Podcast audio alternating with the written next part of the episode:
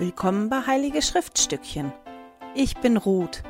In diesem Podcast möchte ich mit dir meine Begeisterung für die Heiligen Schriften teilen.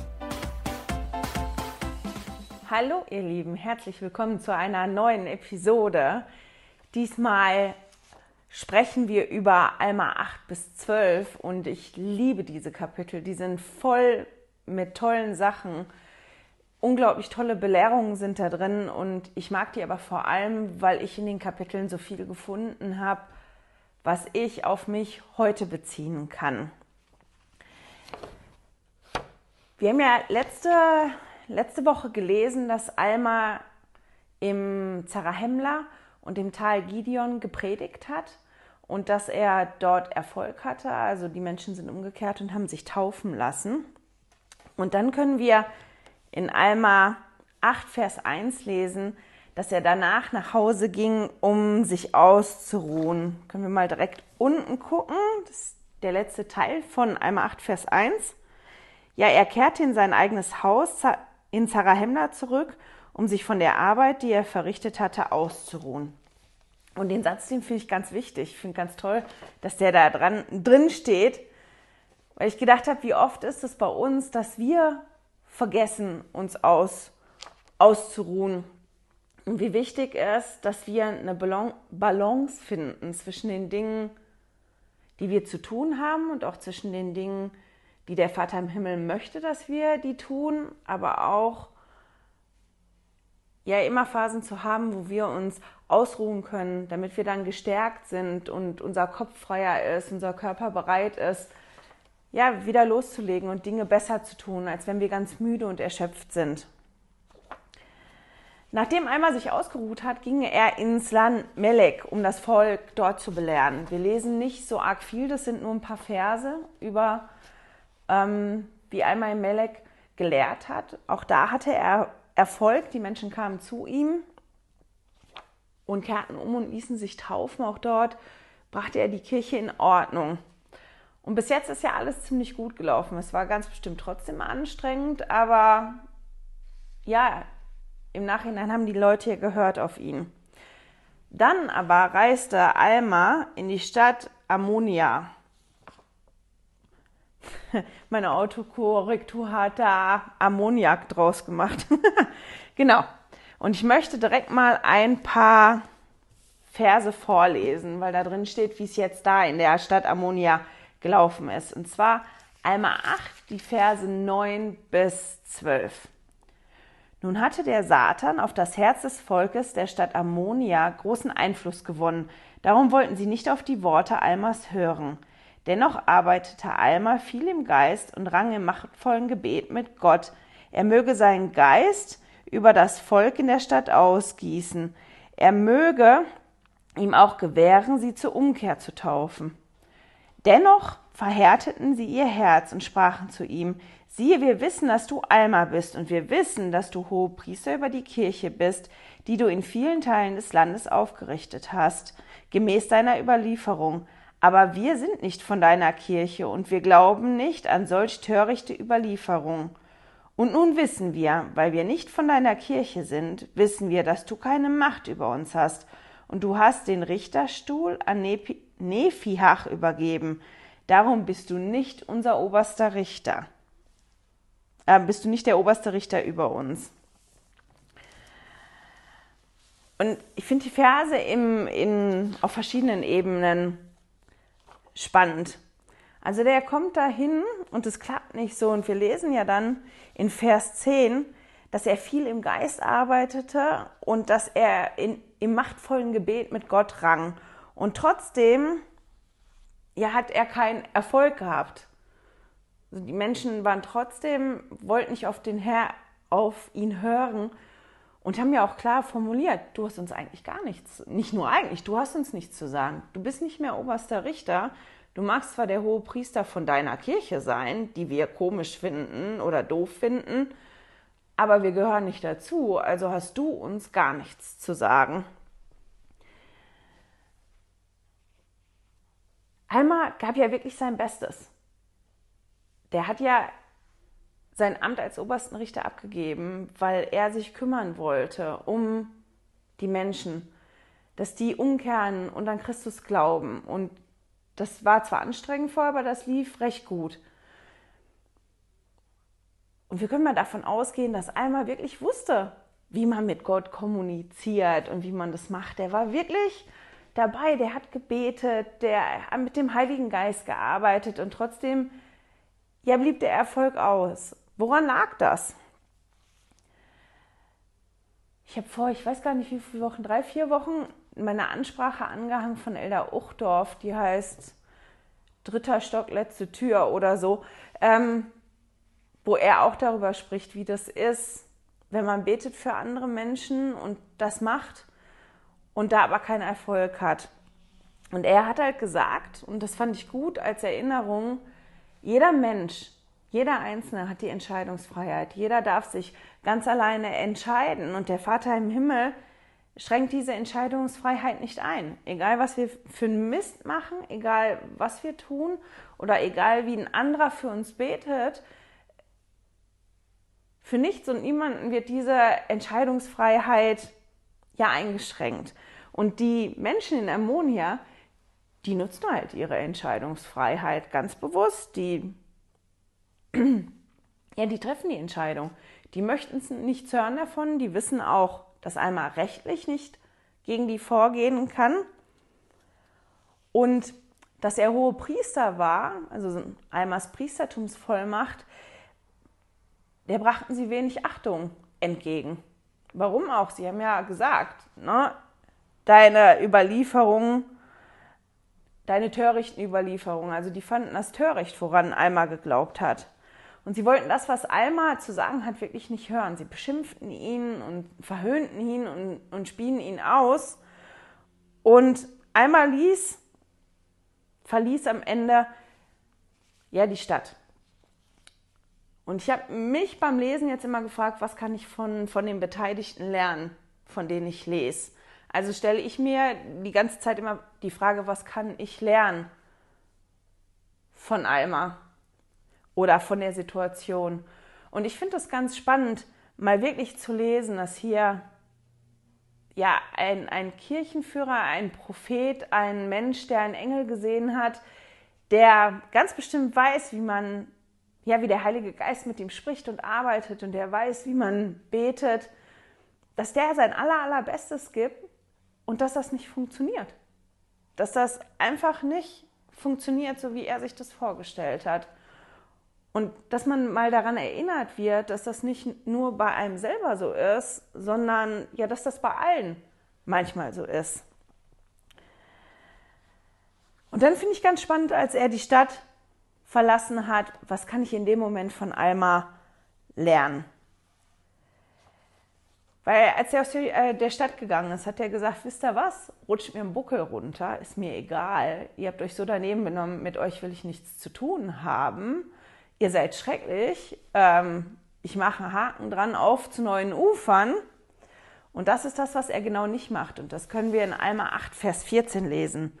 Dort steht, und es begab sich, während er von Sorge bedrückt dorthin zog und durch viel Drangsal und Seelenqual wartete, wegen der Schlechtigkeit des Volkes, das in der Stadt Ammonia war, begab es sich, während einmal auf dieser Weise von Sorgen bedrückt war, siehe, der erschien ihm ein Engel des Herrn und sprach. Also es war nicht so, dass Alma die Stadt verlassen hat und gesagt hat, rutscht mir den Buckel runter. Ihr habt euch so daneben genommen, mir ist jetzt egal, ich habe es versucht, Pech gehabt, sondern der ist da weggegangen und hat sich wirklich Sorgen gemacht. Der war wirklich bedrückt. Der wusste, wie wichtig das ist, dass die das annehmen. Und das, was ich am meisten für mich lernen oder mitgenommen habe, ist, dass Alma das nicht persönlich genommen hat. Der war nicht, ich meine, der ist angespuckt worden und aus der Stadt rausgetrieben worden. Die haben den ausgelacht, die haben den verhöhnt. Wer von uns kann das tragen, ohne das persönlich zu nehmen, ohne dass ja mir das persönlich wehtut, weil sich ein anderer jetzt so daneben benommen hat. Das finde ich ganz spannend an Alma. Der Engel, wenn man im Vers 15 guckt, erinnert Alma als erstes daran, wie gesegnet er ist. und dass er sein Haupt erheben soll und dass er sich freuen soll, weil er viel Ursache hat, sich zu freuen. Und ich habe gedacht, ist es nicht schön, dass auch Alma daran erinnert werden muss, dass es Grund zur Freude gibt? Der kam aus der Stadt, dem ging es schlecht, der ist nicht gut angenommen worden, der ist, ich meine, das wird ja wirklich schön bildlich beschrieben im Vers 15, ne? dass er durch Seelenqual wartete und dass er auf diese Weise besorgt war. Also ist ja, wenn man durch Seelenqual wartet. Ich weiß nicht, ob ihr schon mal irgendwo durchgewartet seid. Das ist ja auch nicht so ganz einfach. Ich finde das Bild so toll. So, der war wirklich bedrückt, der war wirklich unten und dann kommt der Engel und sagt, du bist gesegnet. Erheb dein Haupt, guck nach oben und erinnere dich daran, dass du Grund hast, dich zu freuen. Du hast Grund, dich zu freuen. Und ich fand das total toll, dass auch Alma, ja, da mal dran erinnert werden musste. Erheb dein Haupt und, und guck die Sachen an, mit denen du gesegnet bist und über die du dich freuen kannst. Und das ist so toll, auch für uns, weil wir das auch manchmal nötig haben. Wenn wir ganz unten sind oder das Gefühl haben, wir sind ganz unten, die Perspektive zu wechseln. Deswegen mochte ich das auch so gerne, dass der Engel gesagt hat, erheb dein Haupt.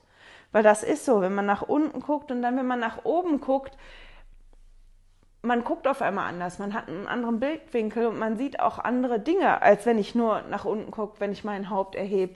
Und dann kann ich mich wieder auf andere Dinge auch fokussieren, weil ich ja andere Dinge sehe. Nachdem der Engel einmal aufgebaut hat, hat er ihm gesagt, dass er zurückgehen soll in die Stadt. Und wir lesen hier nicht, dass der Engel einmal irgendwie eine Anweisung gab, okay, du gehst jetzt in die Stadt und diesmal sagst du das und das oder du triffst da den und den und der hilft dir dann, sondern der sagt, nee, du musst zurückgehen, das ist wichtig. Und was hat Alma dann gemacht? Ich meine, wenn ihr die Anweisung bekommen hättet, Hättet ihr das gerne gemacht? Freudig, begeistert? Yeah, ich gehe zurück dahin, wo sie mich angespuckt haben. Ich nicht. Ich wirklich nicht. Wir lesen das nicht wirklich, ob einmal begeistert war oder nicht. Wir lesen, dass er der Anweisung des Engels schnell gefolgt ist. In den Versen fand ich noch was anderes ganz interessant, nämlich, dass der Engel Alma sagt, dass er der gleiche Engel ist, den einmal schon mal gesehen hat. Und ich habe mich halt gefragt, warum steht das da drin? Warum ist das wichtig? Habt ihr schon mal eine Anweisung bekommen, dass ihr etwas machen müsst, von der ihr wirklich nicht begeistert gewesen seid? Von wem nimmt man eine solche Anweisung lieber an? Eine Anweisung, die man vielleicht auch in Frage stellen kann oder der man eigentlich nicht Folge leisten will? Und man nimmt so eine Anweisung doch lieber an oder ist bereiter, das zu tun, wenn man der Person, die einem diese Anweisung gibt, vertrauen kann. Wenn man weiß, die Person hat nur mein Bestes im Blick und die will mir nicht schaden und die guckt danach, dann vertraue ich dir doch eher als einer Person, die ich überhaupt nicht kenne oder eine Person, mit der ich schlechte Erfahrungen gemacht habe. Ich denke, dass einmal irgendeinem Engel gefolgt wäre. Auf jeden Fall. Weil der hat ja schon mal eine positive Erfahrung gemacht mit einem Engel. Einmal ist ja umhergezogen mit den Söhnen Mosias und hat gegen die Kirche gearbeitet. Und dann kam der Engel, der zu ihm gesprochen hat. Der war ja die drei Tage nicht ansprechbar und hat in den drei Tagen ja seinen Wandel erlebt. Das heißt, der Engel, als der Engel entschieden ist, hat quasi das eingeläutet, was ja, was dann zu einem was neuem Leben geworden ist. Der hat sich so gewandelt, der ist von geistig neu geboren worden, das worüber er ja in den Kapiteln vorher gesprochen hat. Und das ist schon was Positives. Und der hat halt die Erfahrung gemacht, da kommt ein Engel und der will nur mein Bestes. Also denke ich, dass der auf jeden Engel gehört hätte. Aber das ist natürlich schön, dass das der gleiche Engel ist, weil das Vertrautes ist. Und als ich das gelesen habe, habe ich gedacht, was würde mir das bedeuten, wenn halt nicht nur irgendein Engel kommt, sondern wenn der Vater im Himmel das so einrichtet, dass sogar der gleiche Engel kommt, der, den ich schon kenne. Und da habe ich gedacht, ich würde mich geliebt und geborgen und getröstet fühlen. Und das ist das nicht schön? Weil Alma hat ja den Trost nötig gehabt. Der ist durch Seelenqual gewartet. Der hat wirklich sein Bestes gegeben und das hat nicht funktioniert. Und da wird nicht irgendwer geschickt, um ihn zu trösten und Mut zu machen und ihm den neuen Auftrag zu geben, sondern ja, ein Engel, mit dem er schon Erfahrung gemacht hat. Und ich finde das interessant. Für mich, wenn mir das passieren würde, wäre das auf jeden Fall ein Zeichen dafür, dass der Vater im Himmel mich kennt, weiß, was ich brauche und ja, mir das zur Verfügung stellt, weil ich wirklich mein Bestes versucht habe. In Alma 18, äh, in Alma 8, Vers 18 lesen wir, dass nachdem Alma die Botschaft bekommen hat, er schnell ins Land Ammonia zurückkehrte und dass er die Stadt auf einem anderen Weg betreten hat. Und ich habe dazu ein Zitat, was ich ganz toll finde. Elda Uchtdorf hat eine total tolle Ansprache gegeben 2016 auf einer Priestertumsversammlung, aber ich finde immer, wir können uns alle angesprochen fühlen und die Ansprache heißt, was wir von Alma und Amolek lernen können. Und Elda Uchtdorf hat dazu gesagt, doch Almas Leben änderte sich, als ihm ein Engel des Herrn erschien und mit Donnerstimme sprach. Drei Tage und drei Nächte lang wurde er von ewiger Qual gepeinigt selbst mit den Schmerzen einer verdammten Seele. Doch dann irgendwie brach eine schwache Erinnerung Licht in seinen verfinsterten Verstand und eine ewige Wahrheit, die sein Vater gelehrt hatte, nämlich, dass Jesus Christus kommen werde, um für die Sünden der Welt zu sühnen. Alma hatte derlei Auffassung schon lange zuvor verworfen, doch nun gab er diesem Gedanken Raum und er setzte sein Vertrauen demütig und aufrichtig in die sühnende Macht Christi. Danach war Alma nicht mehr derselbe. Von diesem Augenblick an wandte er sein ganzes Leben dafür auf, den von ihm angerichteten Schaden wieder gut zu machen. Er ist ein eindrucksvolles Beispiel für Umkehr, Vergebung und unerschütterliche Treue. Ich habe mich halt immer gefragt, was hat ihm geholfen? Klar, der Engel hat ihm Trost gegeben und hat ihm die Auf Aufforderung ja dann gegeben, mach das. Er hat schon gute Erfahrungen mit dem Engel gemacht, aber es ist ja trotzdem nicht einfach. Was hat ihm geholfen? Und Präsident Uchtdorf spricht halt davon, dass Alma nicht mehr derselbe gewesen, der ist, der er war, bevor er den Engel das erste Mal gesehen hat. Er hat diese Wandlung erlebt und das, was er ja als letzten, sagt, letzten Satz sagt, ist ja, er ist ein eindrucksvolles Beispiel für Umkehr, Vergebung und unerschütterliche Treue. Das sind die Eigenschaften, die er sich angeeignet hat. Und das sind halt auch die,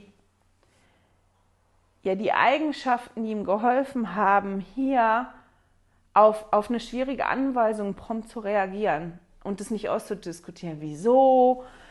Was soll das diesmal bringen? Ich war da letzte Mal schon, ich habe mein Bestes gegeben und wenn ich da jetzt nochmal hingehe, was soll das denn? Das hat er nicht angebracht. Er hat sich das angehört und dann steht halt, er ist schnell in das Land gegangen.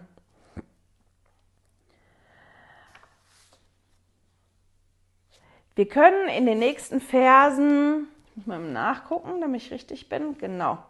Wir können in den nächsten Versen noch was Tolles von Alma lesen. Und da lese ich noch was vor aus der Ansprache von Elda Uchdorf. Mal eben einen Schluck trinken. Mm.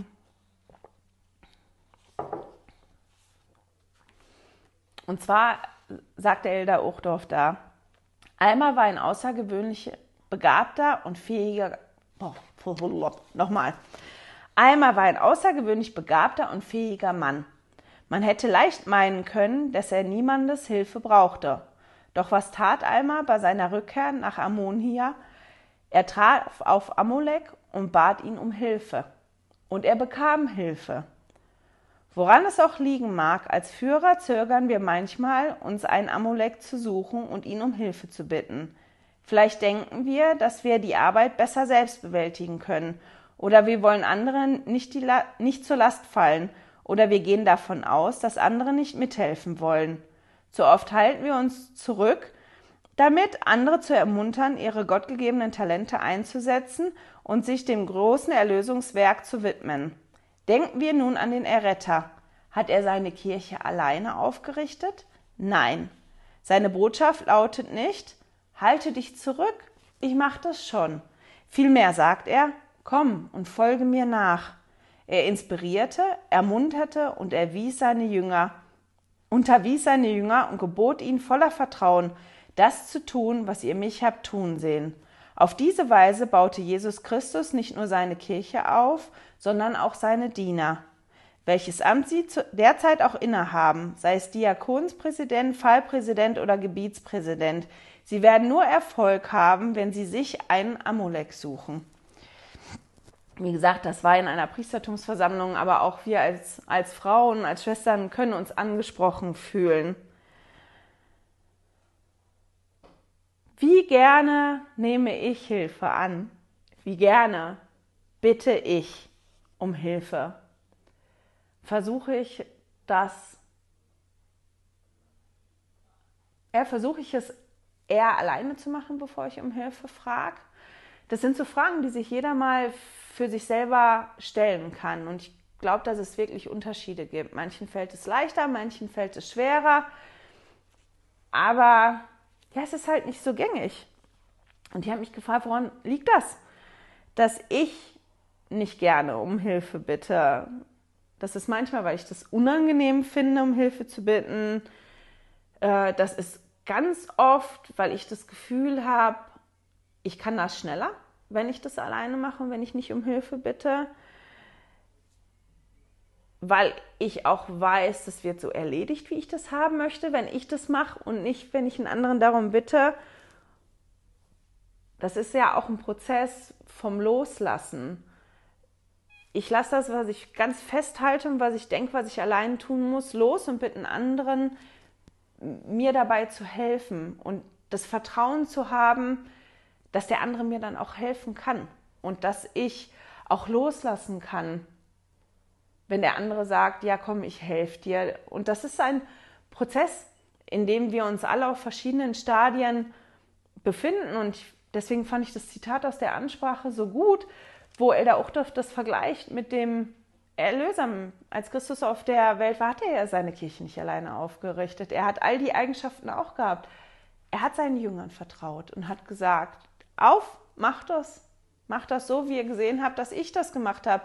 Der wusste, dass die Jünger nicht perfekt sind und dass die ihre Fehler machen und hat denen das trotzdem so an die Hand gelegt. Und ich glaube, ja, dass wir das lernen müssen, mehr um Hilfe zu fragen, auf ganz, ganz vielen Ebenen.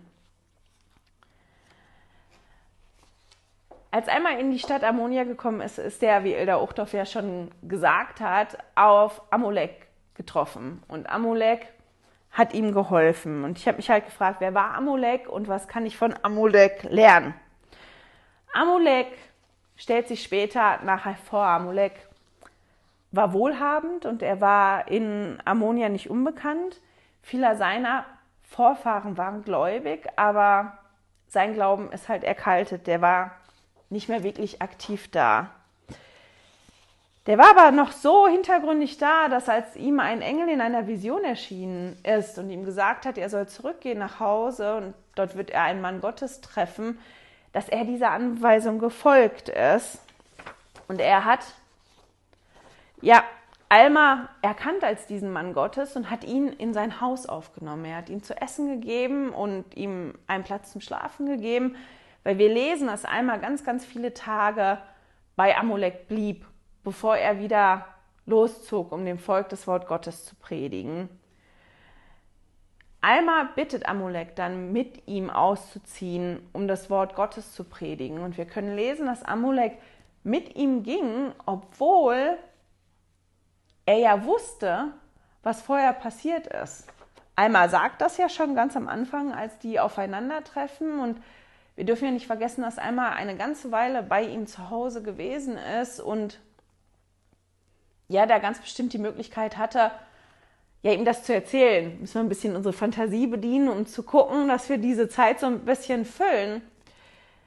Weil ich mich auch gefragt habe, wenn Amuleks Glauben erkaltet gewesen ist, warum ist er auf einmal in der Lage, mit einmal loszuziehen und das Wort Gottes zu predigen? Und dann habe ich gedacht, gut, die waren ja eine ganze Weile da zusammen und Amulek wird die Gelegenheit gehabt haben, nachdem er sein Herz geöffnet hat und auf den Engel gehört hat, und ja dann einmal getroffen hat und die Dinge eingetroffen sind, die der Engel ihm gesagt hat, dass er Vertrauen gefasst hat und so auch ein Wandel in Amulek anfangen konnte, dass das, das so losgelegt hat und dass er ganz bestimmt unterwiesen worden ist. Und ja, Amulek war wirklich bereit, von seinen Bequemlichkeiten zu Hause, der war ja wohlhabend, ja wegzugehen, um mit Alma zu predigen und das in Kauf zu nehmen, was dann kommt. Und das können wir lesen. Wir lesen in Vers 31 oder wir lesen in Vers 30, dass die beiden sehr erfüllt gewesen sind vom Heiligen Geist und dass sie ja eine Macht inne hatten, dass sie nicht in Gefängnissen festgehalten werden konnten. Also die sind eingesperrt worden in Gefängnissen und dass niemand sie töten konnte. Heißt, es gab Leute, die versucht haben, sie umzubringen. Und die haben halt dann gewartet, bis sie im Gefängnis waren, um dann wieder rauszukommen, um zu zeigen, wie groß das ist, was der Herr verrichten kann. Und Amulek war halt bereit, das zu tun, obwohl die ganzen Jahre vorher er ja nicht aktiv geglaubt hat und das nicht gemacht hat. Das zeigt, wie groß der Wandel schon gewesen ist, den Amulek in den Tagen, wo Alma bei ihm zu Hause war ja erreicht hat oder hingelegt hat. Mal einmal gucken. Das, was ich auch sehr beeindruckend fand, ist, dass er dann vor dem Volk steht und Zeugnis gibt. Und das können wir in Alma 10 lesen. Und zwar Alma 5 bis 10. Ich lese nicht die kompletten Verse, aber Teile daraus. Aber wir sind in einmal 10, die Verse 5 bis 10. Und da sagt er, doch habe ich trotz alledem nie von den Wegen des Herrn und seinen Geheimnissen und seiner wunderbaren Macht gewusst. Ich sage, ich habe niemals viel davon gewusst, aber siehe, ich irre mich, denn ich habe viel von seinen Geheimnissen und seiner wunderbaren Macht gesehen, ja nämlich indem er das Leben dieses Volkes bewahrt hat. Doch habe ich mein Herz verhärtet, denn ich wurde oft gerufen und ich wollte nicht hören. Darum wusste ich von all diesen, doch ich wollte es nicht wissen. Darum lehnte ich mich weiter in der Schlechtigkeit meines Herzens gegen Gott auf. Ja, bis zum vierten Tag dieses Monats und so weiter. Und dann sagt er in Vers 7, Sieh, da erschien mir ein Engel des Herrn und sprach, Amulek, kehre in dein Haus zurück, denn du sollst einen Propheten des Herrn speisen. Und dann sagt der Engel ihm halt, was so alles passiert. Und dann steht in Vers 8, ich gehorchte der Stimme des Engels und kehrte zu meinem Haus zurück. Und auf dem Weg dorthin fand ich den Mann, von dem der Engel mir gesagt hatte, du sollst ihn in deinem Haus aufnehmen. Und siehe, es war dieser selbe Mann, der eben zu euch in Bezug auf das, was von Gott ist, gesprochen hat. Und der Engel sagte mir, er sei ein heiliger Mann. Darum weiß ich, dass er ein heiliger Mann ist, denn ein Engel Gottes hat es gesagt. Und weiter ich bezeuge, dass all das, was er bezeugt hat, wahr ist. Denn siehe, ich sage euch, so wahr der Herr lebt, so hat er seinen Engel gesandt, um mir dies alles kundzutun. Und dies hat er getan, während dieser einmal in meinem Haus gewohnt hat. Also das ist, dass Amulek da wirklich steht, trotz der Schwierigkeiten, die kommen und dem Volk auch Zeugnis gibt und sagt, hier stehe ich, das ist das, wo ich vorher gewesen bin. Und dann kam der Engel und dann ist das passiert und seitdem, ja, hat sich das verändert.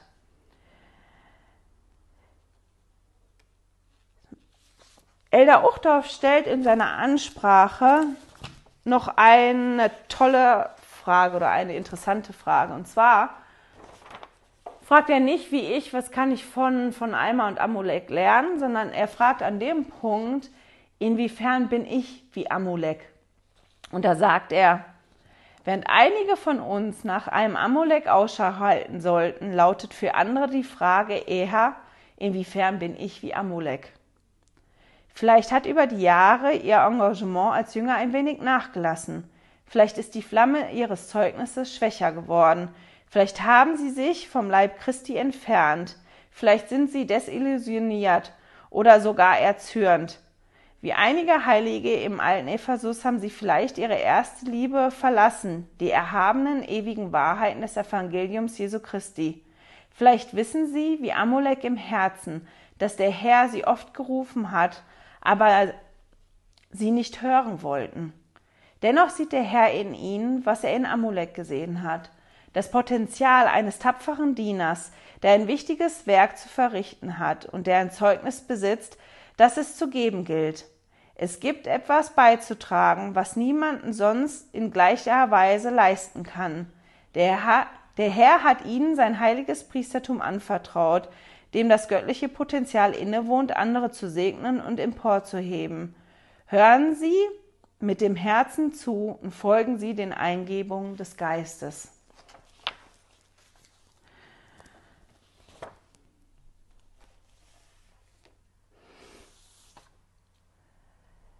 Nachdem das Volk jetzt auch Amulek gehört hat, die haben ja einmal gehört und haben gesagt, was sollen wir dir glauben? Ein Zeuge ist kein Zeuge. Und jetzt steht da halt ein zweiter, der Zeugnis gibt und unerschrocken spricht vor denen und sagt, das ist das, was ich erlebt habe, das sind die Erfahrungen, die ich gemacht habe und deshalb weiß ich, dass das wahr ist. Und die fangen halt an, unruhig zu werden und die ersten sind sich nicht mehr ganz so sicher, ob das, was die gemacht haben, vorher richtig war. Und die Gesetzeskundigen, die fingen halt an, Amulek zu verhören, um zu gucken, ob sie ihn dazu bringen können, halt sich zu widersprechen. Und Amulek nahm aber die Gedanken der Gesetzesgelehrten wahr und konnte deshalb ja erkennen, worauf sie aus waren und konnte mit ihnen argumentieren und das halt, ich weiß gar nicht, wie ich das jetzt gerade sagen will, also der hat halt mit denen argumentiert und konnte denen zeigen, dass die, dass das, was die sagen, nicht richtig ist und dass die ja versuchen, ihn reinzulegen. Und er sagt halt auch lauter Sachen, die das Volk nicht hören möchte. Und deswegen wurde das Volk sehr, sehr zornig. Und dann taucht eine neue Figur auf, nämlich Zezrom. Und da steht, dass Zezrom auch ein Gesetzeskundiger war und dass er an vorderster Front stand, um halt dafür zu sorgen, ja, dass die sich widersprechen oder ja, der stand in vorderster Front, um die halt zu beschämen. In Alma 11, im Ausschlagen, Vers 22, können wir dann lesen, dass dieser Zezrom Amulek sechs Onti Silber geboten hatte oder geboten hat, wenn Amulek dafür das Dasein eines allerhöchsten Wesens leugnet. Ich habe ja ganz am Anfang gesagt, dass ich die Kapitel ganz toll gefunden habe und dass ich wirklich diese Woche lange gebraucht habe zu überlegen, was nehme ich denn, wofür entscheide ich mich, was ich reinnehme jetzt in diese Episode. Ist ja immer so eine Sache zu gucken. Manchmal hat man nur ein, zwei Dinge, dann ist das klar. Manchmal, wie diesmal, ist da so viel drin, und eigentlich wollte ich was anderes nehmen, aber dann hat gestern, als ich an dem Skript gearbeitet habe, ja, mich eine Frage ereilt. Danke, Naomi, für die Frage, die du mir geschickt hast. Und ich habe mit Ansgar darüber gesprochen und er hat gesagt, er hat sich die gleiche Frage gestellt. Und zwar, warum war es Mormon so wichtig, das Geldsystem, das nephitische Geldsystem niederzuschreiben und uns das zu erklären und dann zu sagen, Zetrom hat Amulek sechs Onti Silber geboten. Das hätte doch auch gereicht. Der hätte einfach geschrieben, der hat ihm eine richtig große Menge Geld geboten. Warum war das so wichtig? Macht das einen Unterschied? Macht es keinen Unterschied? Und ich möchte meine Gedanken dazu an einem anderen Beispiel erklären, wo das vielleicht ein bisschen leichter wird, das zu verstehen.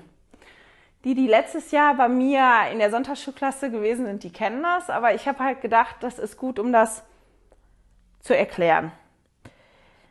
In Matthäus 25 erzählt Jesus das Gleichnis vom anvertrauten Geld oder von den anvertrauten Talenten. Ich er erzähle das Gleichnis mal in Kurz-Kurzform. Also wenn euch das interessiert, könnt ihr das in Matthäus 25 ab Vers 14 lesen. Das ist ein, ein Herr, der auf Reisen gehen möchte und der ruft drei Diener zu sich und er vertraut ihnen Geld an. Dem einen ein Silbertalent, dem anderen zwei Silbertalente, dem dritten fünf Silbertalente. Und er geht auf Reisen.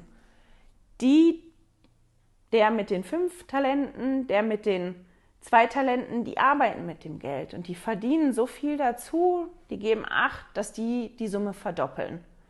Der, der das eine Talent bekommen hat, der hatte Angst, der hat das Geld verbuddelt.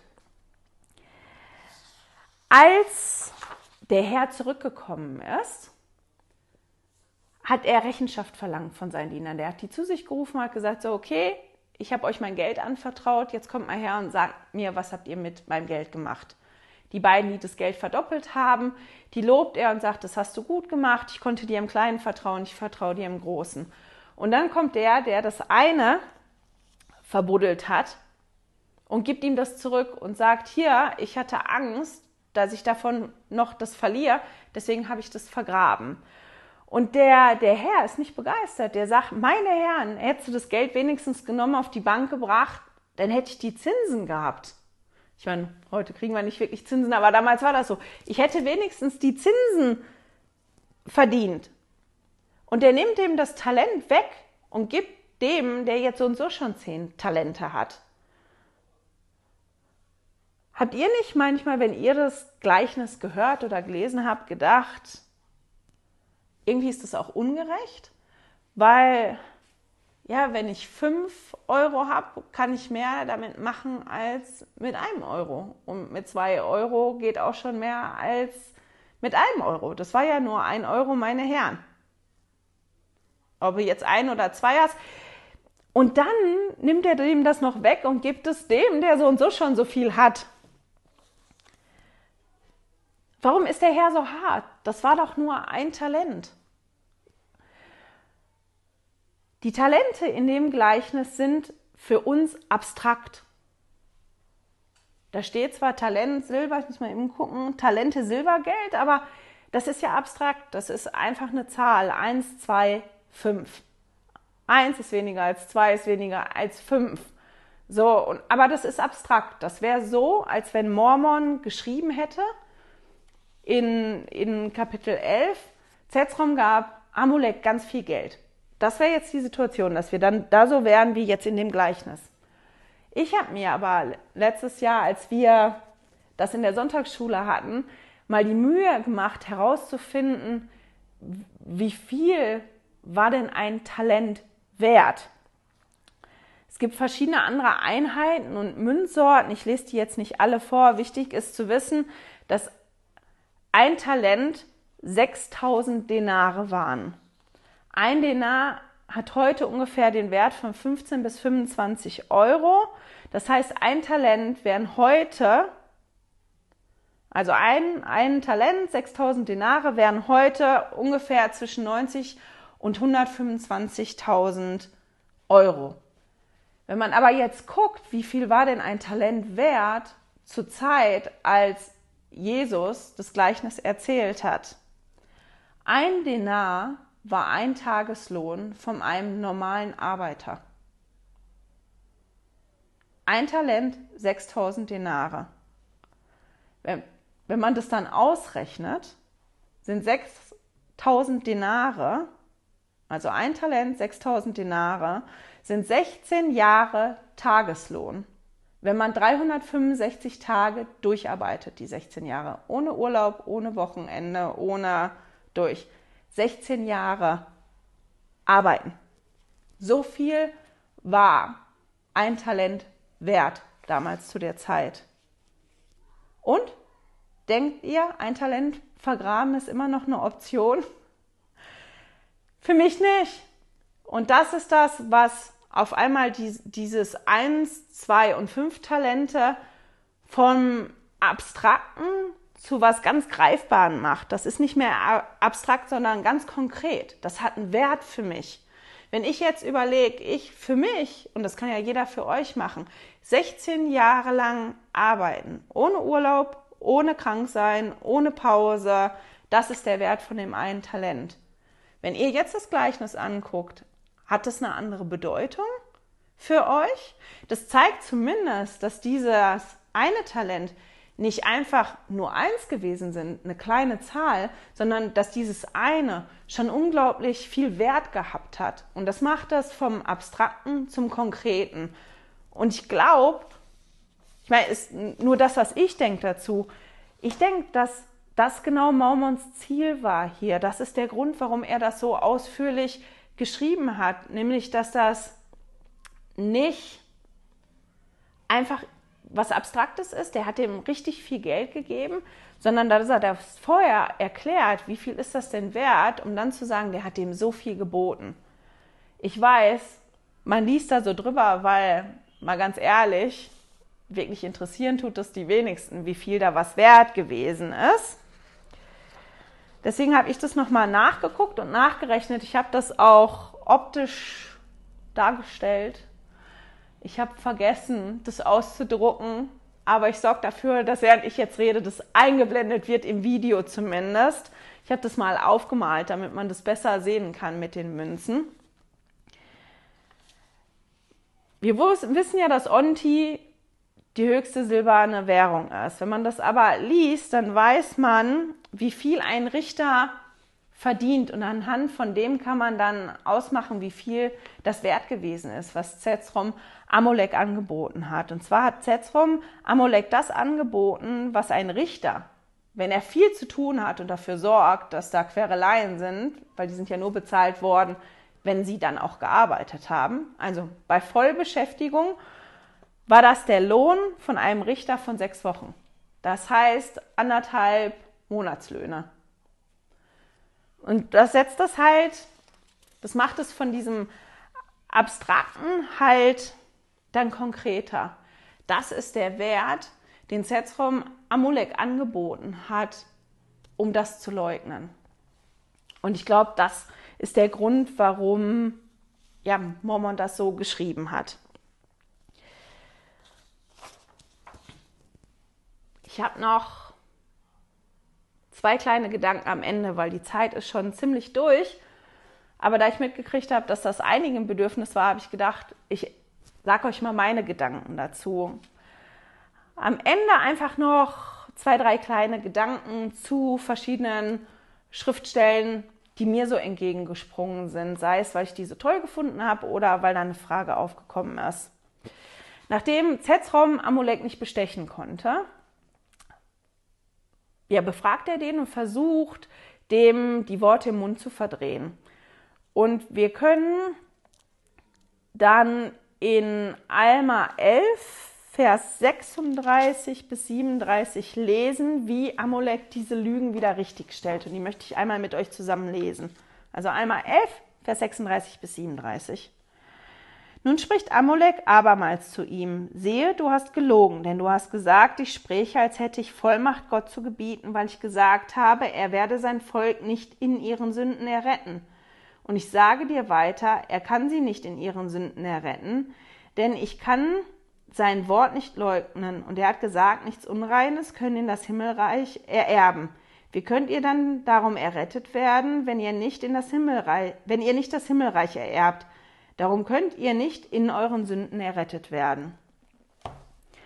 Ich habe diesen ganzen Disput Zelzrom Amulek ein paar Mal gelesen, weil ich ein bisschen gestolpert bin und dann habe ich halt in die Fußnoten gesehen und habe gesehen, dass es zu diesen Versen einen Querverweis gibt. Und der steht in Helaman, jetzt muss ich mal eben gucken, Helaman 5, die Verse 10 und 11. Und ich finde, wenn man die liest, wird das, was Amulek meint, sogar noch ein bisschen klarer.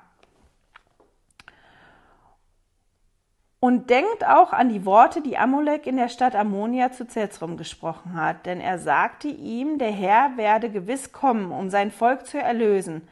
Er werde aber nicht kommen, um sie in ihren Sünden zu erlösen, sondern um sie von ihren Sünden zu erlösen. Und ihm ist Macht gegeben vom Vater, sie von ihren Sünden zu erlösen, in Folge von Umkehr.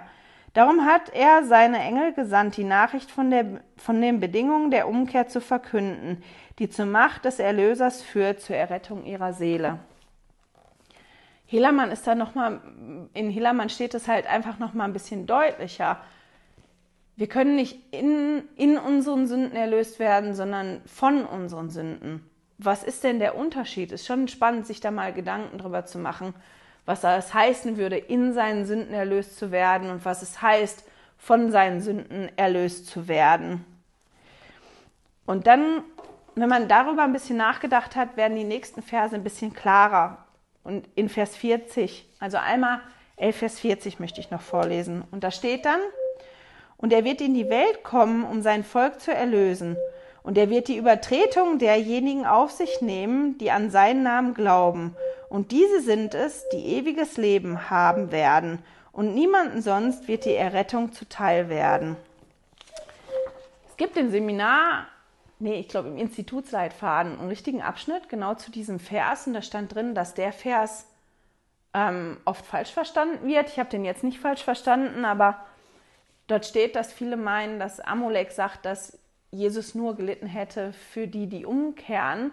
Und das wird nicht stimmen, weil wir lesen ja in den Schriften, dass Jesus im Garten Gethsemane und am Kreuz, der hat gelitten für alle Menschen. Der hat alle Schmerzen, alles Leid von allen Menschen auf sich genommen. Aber der Heiland weist halt darauf hin, und das ist das, was wir hier lesen können in den Versen in Alma 11 und auch in den Versen in Helaman, dass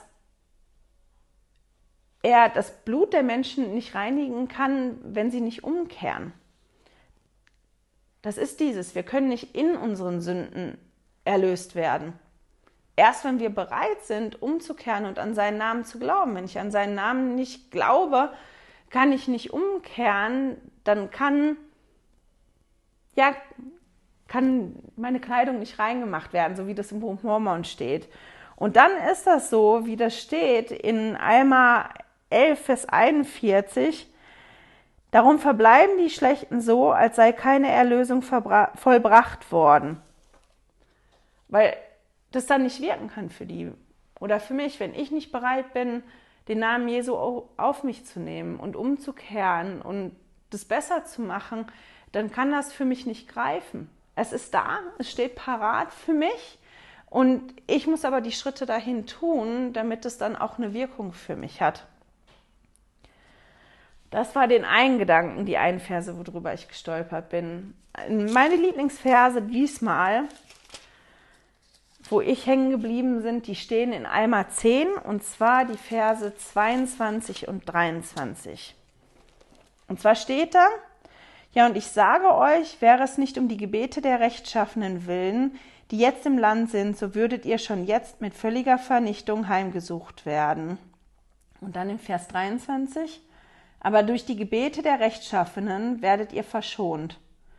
Wenn ihr darum die Rechtschaffenen von euch ausstoßt, dann wird der Herr seine Hand nicht mehr zurückhalten, sondern in seinem grimmigen Zorn wird er gegen euch hervortreten. Geht da noch weiter.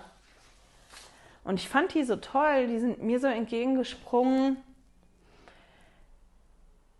weil die mir gezeigt haben oder mich da nochmal daran erinnert haben, wie mächtig Gebete sein können, welche Macht in Gebeten inne liegen, weil da ja auch geschrieben steht, ich glaube, das Amulek, der da gerade spricht, der halt dem Volk sagt, wenn die paar Rechtschaffenen, die hier sind, nicht so beten würden, dann würdet ihr schon vernichtet werden.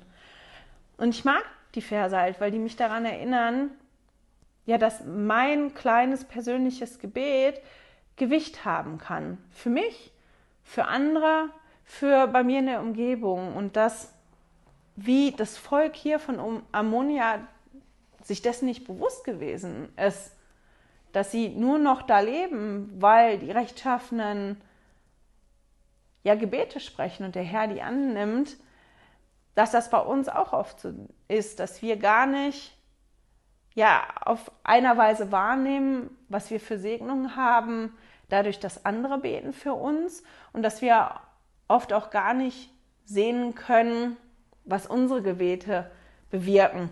Das ist immer das, was wir gerne hätten. Ich mache was und das kommt dabei raus. Und ich kann das sehen und ich kann das zusammenbringen und das hilft mir. Aber das haben wir oft nicht. Da gehört so eine große Portion Vertrauen dazu. Und deswegen fand ich das so schön für mich, da nochmal dran erinnert zu werden, dass ja meine Gebete auch machtvoll sein können und dass die viel bewirken können, auch wenn ich das nicht wahrnehme, weder auf die eine noch auf die andere Art und Weise. Und dass das aber wichtig ist, dass wir lernen, ja, ein Gespräch mit Gott zu führen im Gebet. Und mit dem Gedanken schicke ich euch in die Woche. Ich hoffe, wir hören und sehen uns nächste Woche wieder. Schön, dass du heute dabei warst. Danke fürs Zuhören. Diese Audioaufnahme wurde aus einem Video auf meinem YouTube-Kanal entnommen. Du findest dieses Video unter Heilige Schriftstückchen auf YouTube. Melde dich für mein Newsletter auf heiligeschriftstückchen.ch an und erhalte meinen Studierzettel zu jeder Episode. Immer noch nicht genug? Dann folge mir auf Instagram unter Heilige Schriftstückchen. Hier mit UE statt mit Ü.